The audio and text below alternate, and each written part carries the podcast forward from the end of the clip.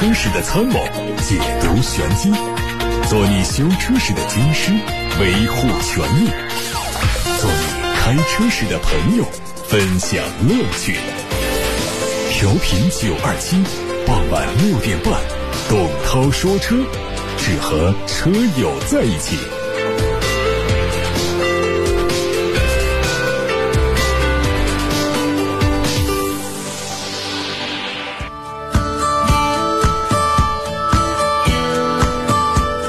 各位晚上好，我是董涛。大家关于选车用车的提问，现在可以发送到直播间零二七八六八六六六六六热线正在开通，还有董涛说车的微信公众号以及董涛说车的微博都能留言提问。看今天的汽车新闻，今天的头条是关于神龙汽车重启人员精简计划。同为法系品牌的雷诺汽车此前宣布退出中国市场，似乎加速了神龙汽车谋求在国内市场求存的希望。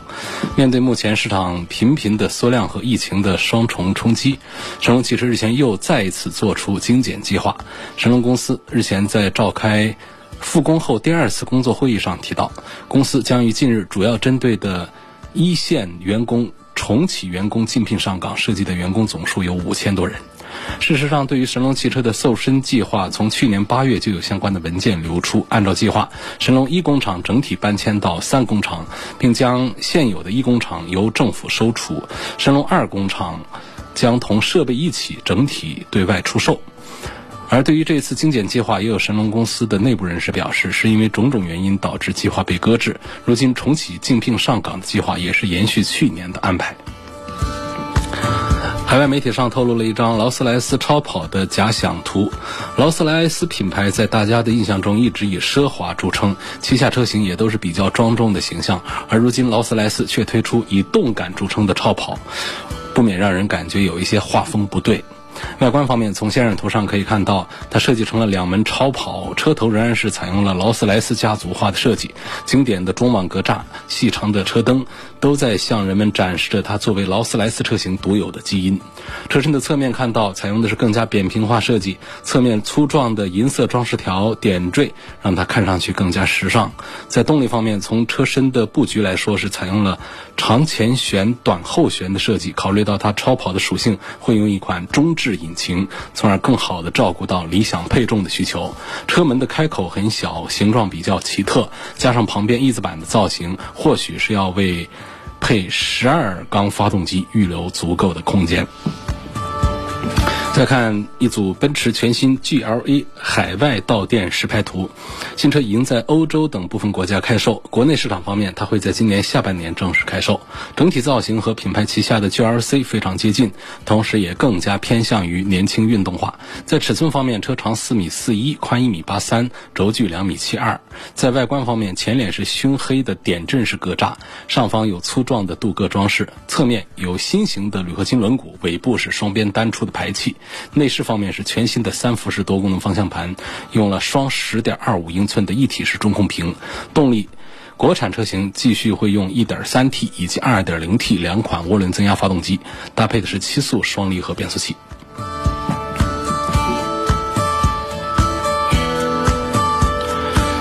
我们从奥迪经销商处了解到消息，奥迪的第一款国产轿跑 SUV Q3 Sportback 将在五月十八号正式上市，目前已经陆续到店。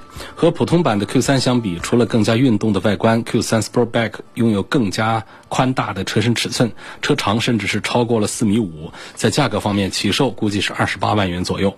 和普通版的 Q3 相比，它的外观最直观的变化就是采用了溜背的车身，前脸没有大的变化，仍然是熟悉的八边形的蜂窝。格栅进气窗口，还有内饰方面也和普通版的 Q3 完全一致，非对称的布局比较符合这款车偏运动、偏个性的风格。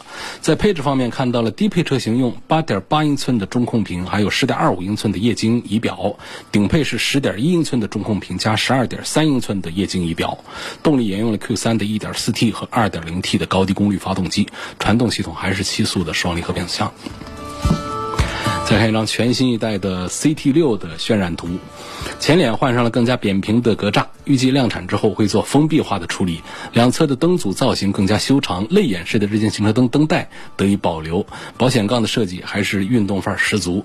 车侧面是隐藏式的门把手，下方选用了银色的大尺寸的轮毂，很美式的感觉。这说的是凯迪拉克的新一代 CT 六。上汽大众官方传出消息，新款的途观 L 插电混合动力版本正式上市。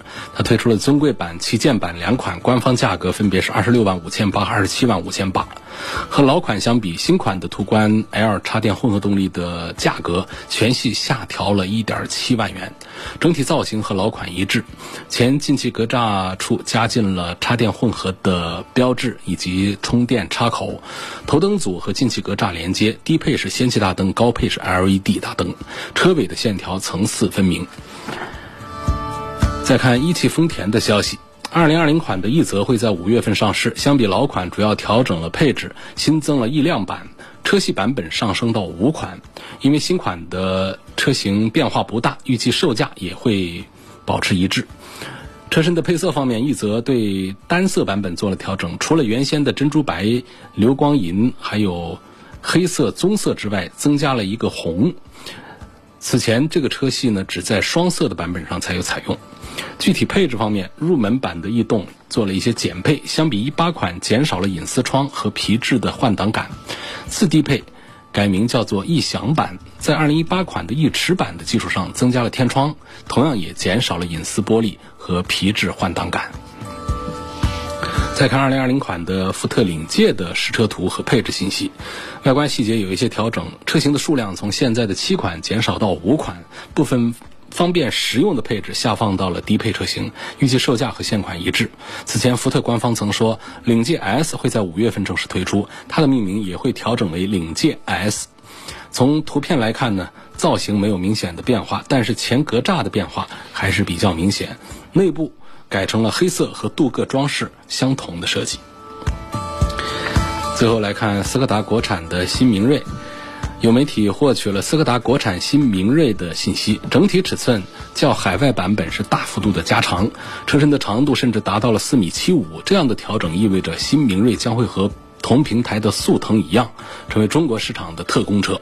作为第四代车型，全新明锐采用斯柯达最新的设计风格，整体的档次感提升明显。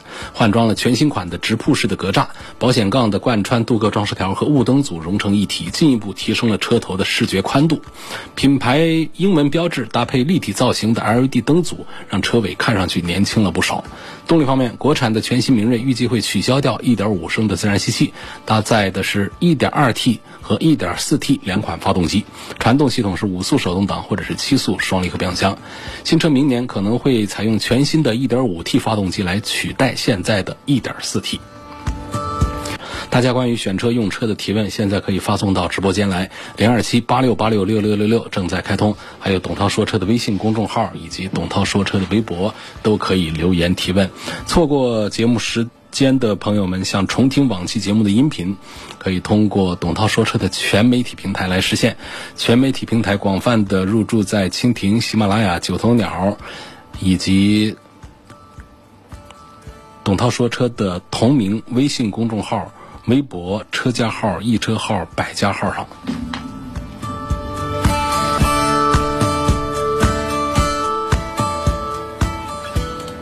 先看来自董涛说车微信公众号的消息，一位网友姓王，他说新款的别克君威 GS 顶配来对比一下标致 508L 的顶配该怎么选？家庭用车没孩子，不知道通用的 9AT 怎么样？试驾过508，感觉静音很不错，不知道君威表现如何？君威的 GS 换了这发动机，油耗应该好不少。那么不考虑保值的话？问后期的油耗，两车会差别多少？第一个，选这样的车选顶配，这是个比较糟糕的认识啊。通常，如果我们是注重这个性价比的话，一般来说是很少来选一个产品的顶配的。这中低配往往是体现性价比的。当然，我们很多朋友他不追求性价比，我要的就是配置齐全，这个另当别论。好，这位王先生呢，估计是不太追求性价比啊。但是呢，不追求性价比吧，不考虑保值啊，但是又考虑了一个油耗的问题，这是个很矛盾的。就是当我们性价比都不考虑的时候，我们又在考虑油耗。考虑油耗的人通常是比较在乎性价比的，就一分价钱一分货，希望能够便宜点，但是配置方面又好一点。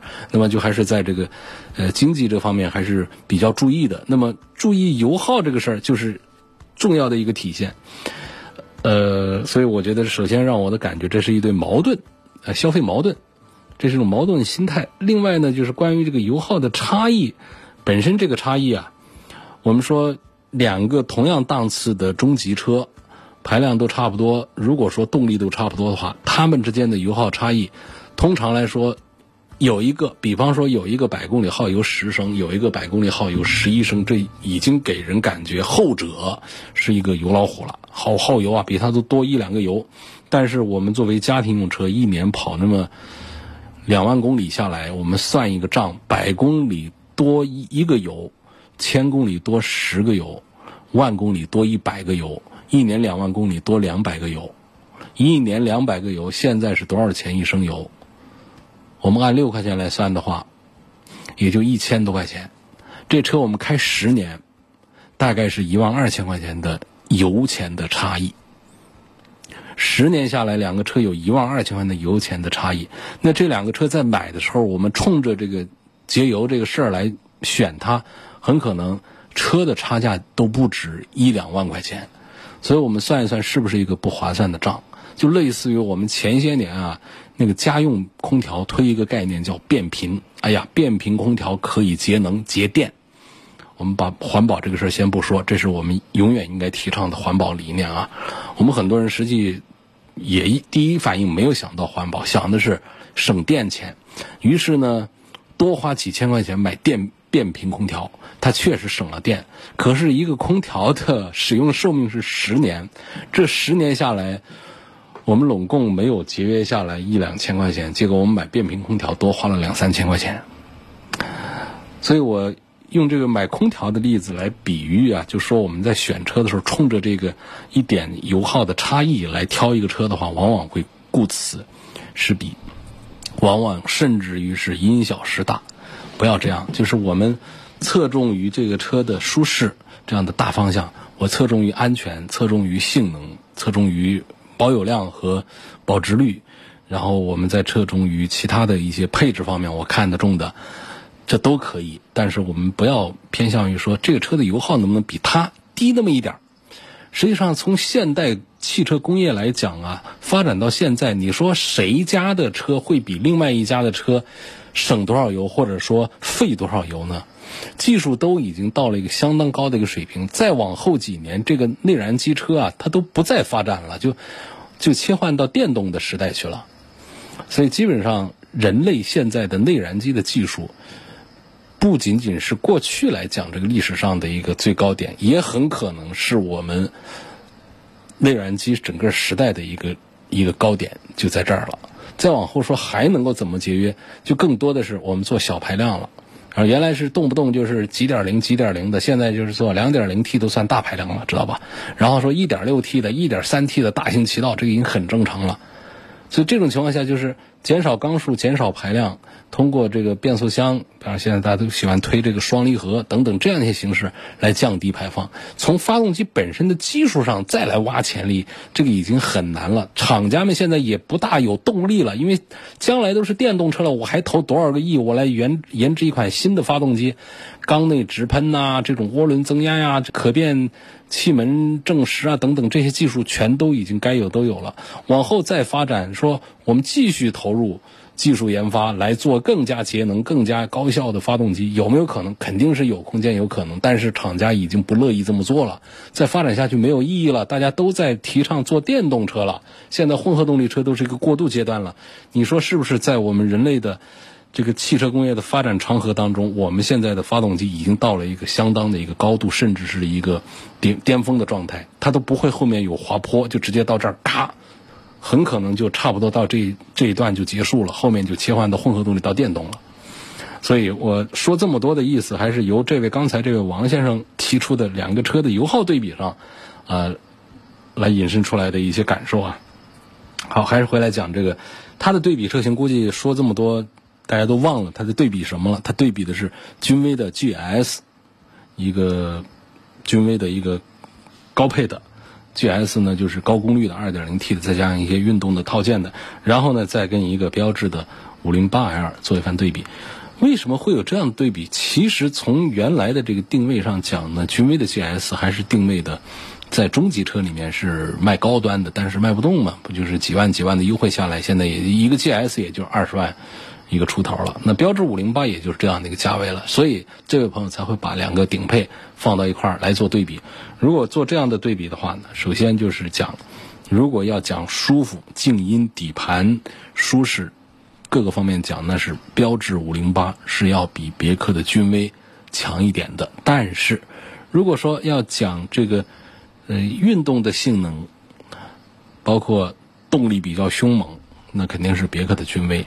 人家的发动机 2.0T 配的是260多匹马力的 2.0T，再搭配上 9AT 的变速箱，那肯定比这个标致508的 1.8T 的200出头马力的这个发动机要带劲儿的多呀。好，又涉及到了一个配的什么变速箱？标致508配的这个变速箱要好一点，配的这个 6AT 和 8AT。这套东西是比较成熟一点的。那么君威上配的这个九 AT 呢？刚才这位王先生也提到了，这个 通用自家做的，自家造。这个自家造呢，还有借鉴了一些福特的一些东西。这一套变速箱，这个九 AT，在网友们的车友们的反馈当中，可不算是比较好用的一个变速箱。所以综上所述呢，这位王先生既然看到这两个车，不考虑。保值，他写了这五个字，不考虑保值，那么我就推推荐标致五零八 L 要多过于别克的君威 GS 要多一点。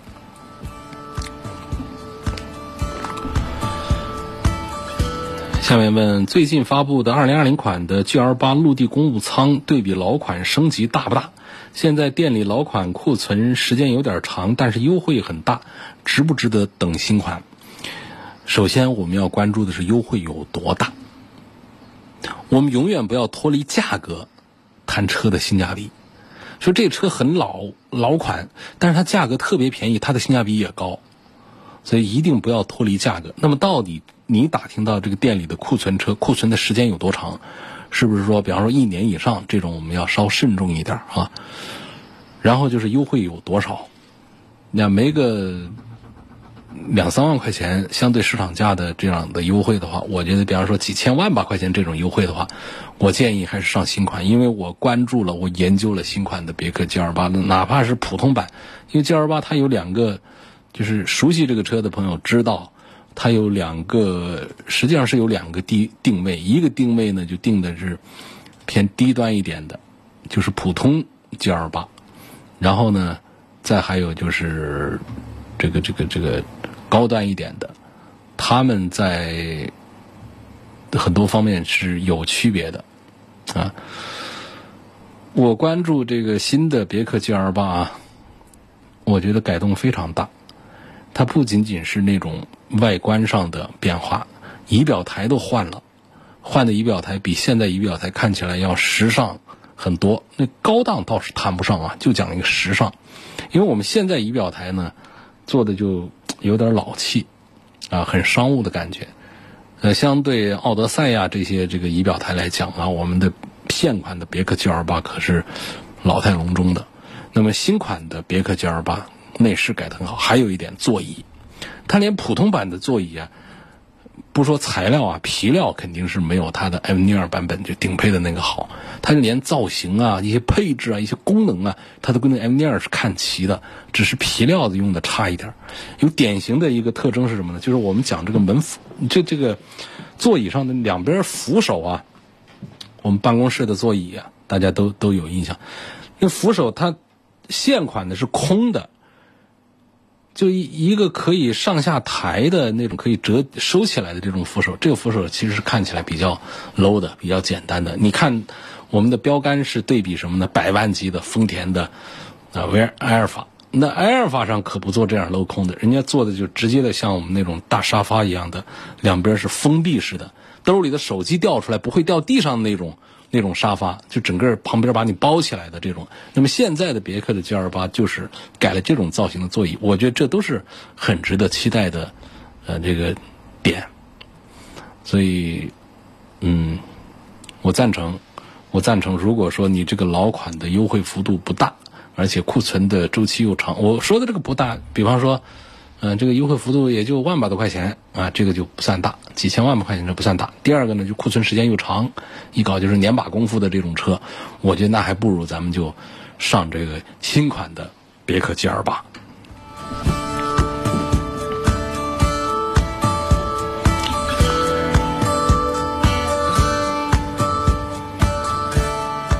下面有个网友叫松松，他说五一期间我订了一台凯迪拉克的 XT4。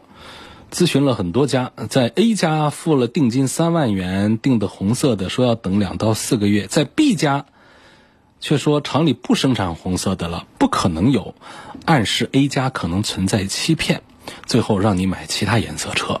当即我就打电话问 A 店，没说没有，说不会有欺骗，有消息会及时通知。我应该怎么办？那？这个你还是应该等 A 家的最终的信息。如果 A 家在你的合同规定的交车时间给不了车的话，我们再退订。你现在不能简单的说他不造这个红色了。呃，XT4 我没有听说他不做这个红色，只是产量比较小，它是分批次的。那么厂家他不会随时供应一个颜色，尤其是这种走量的车。这种走量车啊，它这个油漆啊，它会一个批次。攒够了订单之后呢，一次来做，因为这个油漆工艺是这样的，在车厂里面，它的车架、车壳焊完之后呢，下一道工序啊就是上漆，一般是白车身上面呢，就是首先是上底漆，就把这个光车壳子啊丢到一个大油漆池子里面去，像游泳一样的啊，那里头就是看起来就像糖浆一样的那种。那种油漆池，在里头浸泡，让每一个地方都能够上到底漆，取出来，烘干底漆，然后呢，再送到无尘车间里头，用静电喷漆的工艺喷上面漆，然后还要用两百度左右的高温来烘干它。讲究一点的油漆表面还会再上一层清漆。你想这么复杂的工艺当中，如果说这不是一个量很大的一个颜色的话，这厂家呀，它成本是会很高的。就是它这个油漆车间，它换一种颜色的油漆，它总得弄个几百台车才像话吧？你为那几台车，这甚至几十台车来开一套这个油漆生产线的话，这个是不划算的。所以说，这就是我们经常在订车的时候，有一些油漆需要等时间，有一些常见的，比方它主打漆是主打色是白色的，主打色是黑色的，主打色是银色的，这种一般都很好买。它批量生产，这个开一道线呢，它就可以做很多这种颜色的车出来。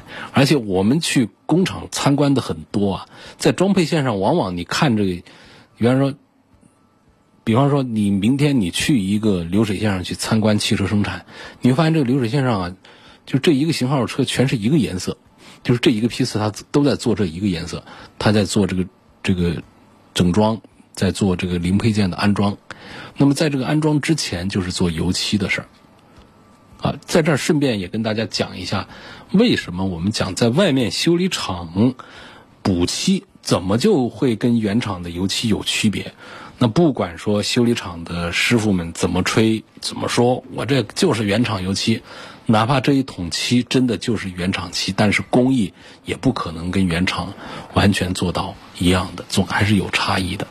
什么讲？就是原厂做油漆的时候，车上是没零部件的，所以呢，它可以在两百度的高温里面烘干，这个油漆的这个品质就会更好一些。我们这车用用了以后刮蹭了以后去做的这个，你车上零部件不可能全把它拆了。除非我们整车的翻新，否则的话呢，我们在所谓的烤漆房里面，也就只有五六十度的温度烤一烤。你看五六十度的温度烤和两百度的温度烤，能出来一样光泽、色度的这种硬度的这种油漆吗？是不可能的。所以，终归还是有差异的。在外面修补的油漆，尤其是什么呢？就是过个半年以后。这种厚补的漆呢，多多少少是能看到漆面的颜色的差异的。这个不管说我们调电电脑调漆的时候，两个颜色调的多么的接近，因为工艺不同，最终还是会出现差异。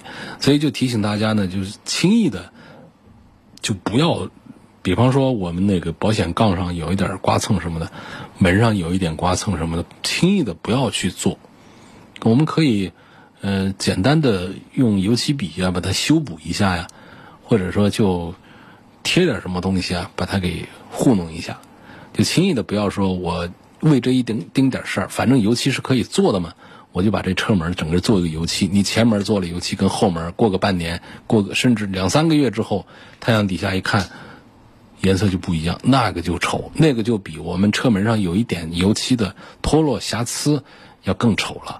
尤其像保险杠这样的地方，保险杠本身它就是一个用来做缓冲的这么一个一个塑料件儿。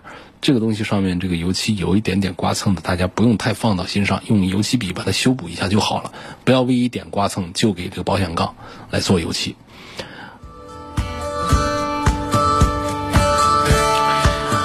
有位网友问到大众的途凯这个车怎么样？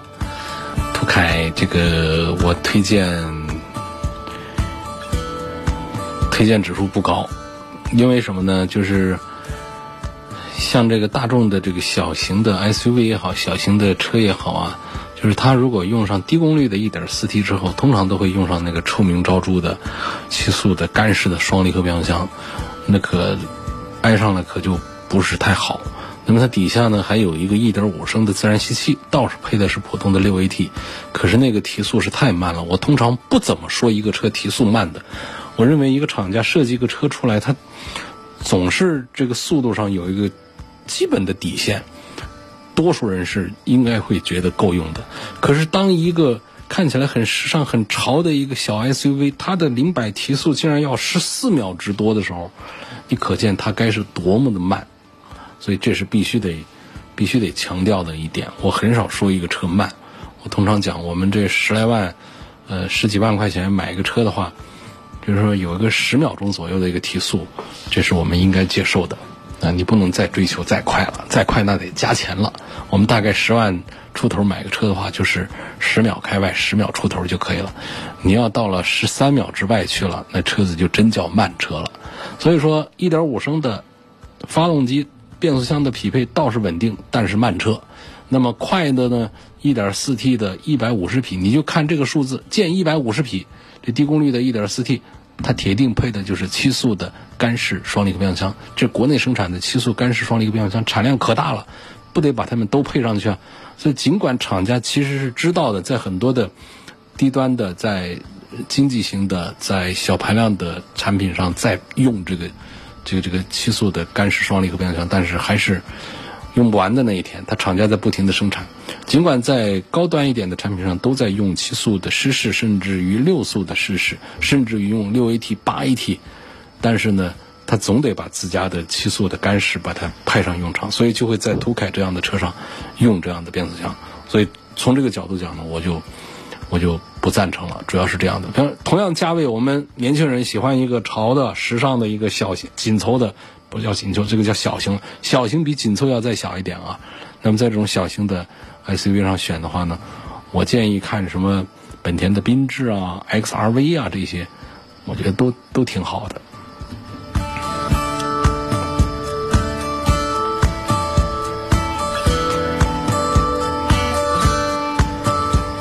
有个朋友说说你刚才涛哥接的那个问题啊，我自己也比较倾向于标致五零八的顶配。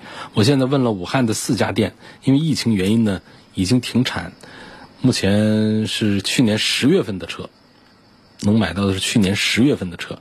然后就问说这个车现在优惠大概四万块钱，问是否值得买？那实际我是觉得挺值得的。优惠四万的标致五零八，那是个什么价钱呢？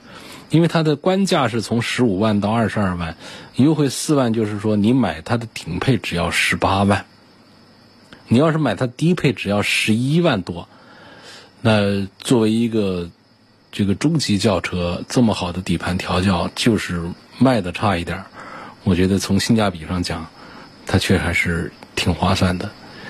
呃，如果经常在试驾各种新车的朋友，对于标致以及雪铁龙的这个中级车的，像这个雪铁龙的 C 五啊、标致五零八呀，对他们的隔音降噪啊，对于他们的底盘的印象都会非常好，非常好。然后呢，他们身上还有一些长处呢，在于就是动力上比较成熟，这说的多么的婉转。如果要换一个不好听的词呢，就是比较老旧。它也有好处，就是它不用那些双离合，不用那些匹配的并不完善、并不成熟的九 AT，它反而这这样的动力上来的话呢，除了有一些反映一点六 T 的烧机油之外，其他方面它基本上都是属于比较完善的。就是这车上呢，你开不出它的大毛病来。它不像别的开着开着双离合坏了，那九 AT 坏了，然后等等的这个机油多了、机油少了等等这样的让人烦心的事儿。所以，在这个标致雪铁龙的产品上呢，产品的稳定性相对讲呢，法系车做的还是不错。主要就是法系车现在比较倒霉的这个这个境遇，这个阶段，确实是让我们在推荐他们这些车的时候是非常犹豫的，非常犹豫。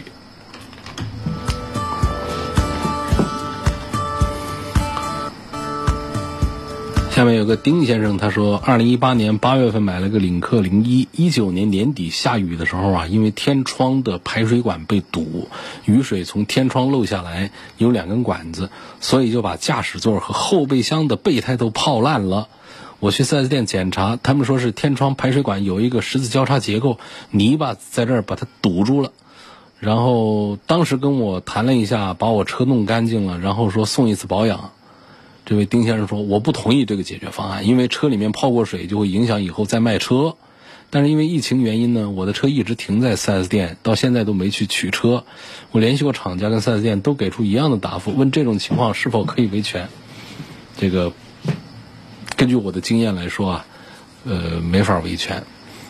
这个因为泡水它影响了我们车的这个再销售，这是一个。”这是一个事实，但是我们目前的汽车的领域里面的相关的法规不支持我们做这些呃不好量化、不好明确的这种维权索赔，因为它会让我们的厂家经销商这一方呢面临巨大的道德风险，它不好准确的判断出这个损失是多少的时候。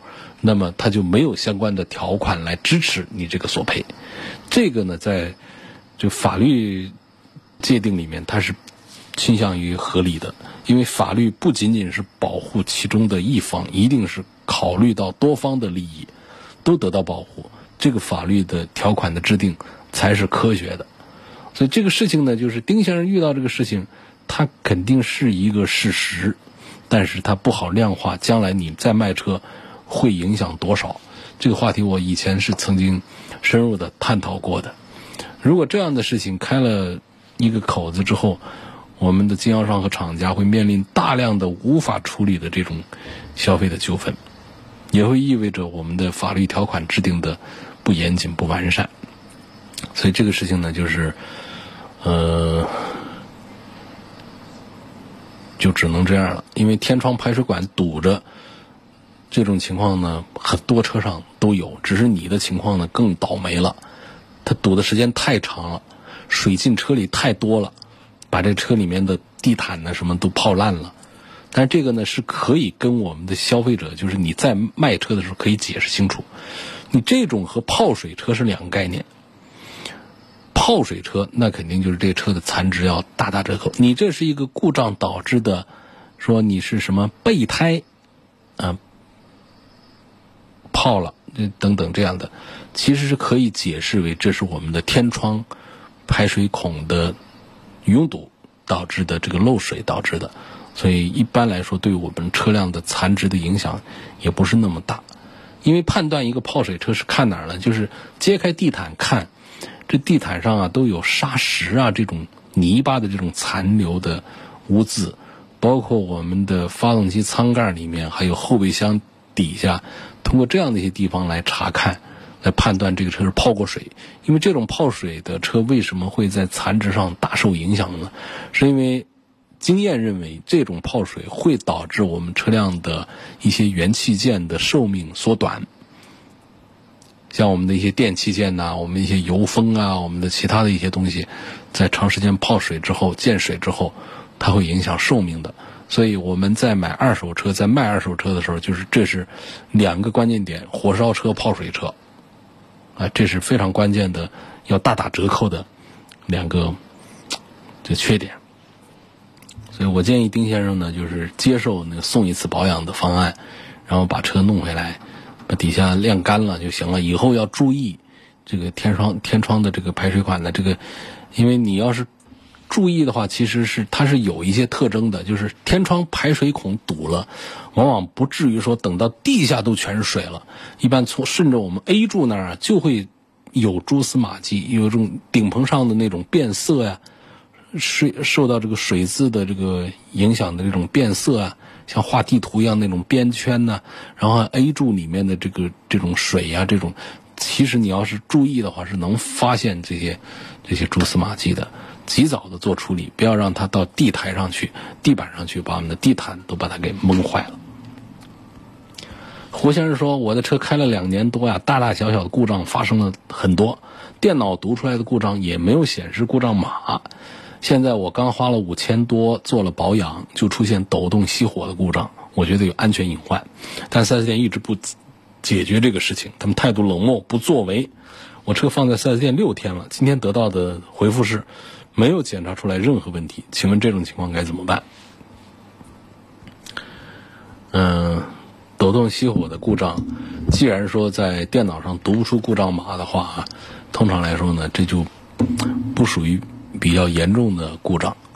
那么抖动熄火有没有安全隐患？是有，但是呢，你现在这个车还在四 S 店，你是怎么判断它有抖动熄火？是那种偶尔发现？但是到店里又找不出来的这种情况，那确实店里也没有办法解决。如果在店里它就是那种测试的时候，现场谁都能待着的这种抖动和熄火的症状，四 S 店又不解决这个问题的话，你告诉我们，我们派记者去调查，是一定可以推动这个事情来帮着解决的。所以，如果说是在店里就是抖动熄火的问题的话，这个是应该是把它给修好的。啊，店里。既然现在是往他的电脑读出来没有故障码，可能你的车子的运行也还正常的话，你就你偶尔碰到的这种抖动熄火的问题，要求店里来做维修，店里也不知道从哪儿修起。所以胡先生这个信息我也记录下来了，感谢大家收听和参与今天的董涛说车。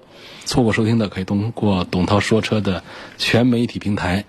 收听往期节目的重播音频，全媒体平台广泛入驻在蜻蜓、喜马拉雅、九头鸟、微信小程序“梧桐车话”、车家号、易车号、百家号，还有这个董涛说车的微信公众号和微博这些平台上。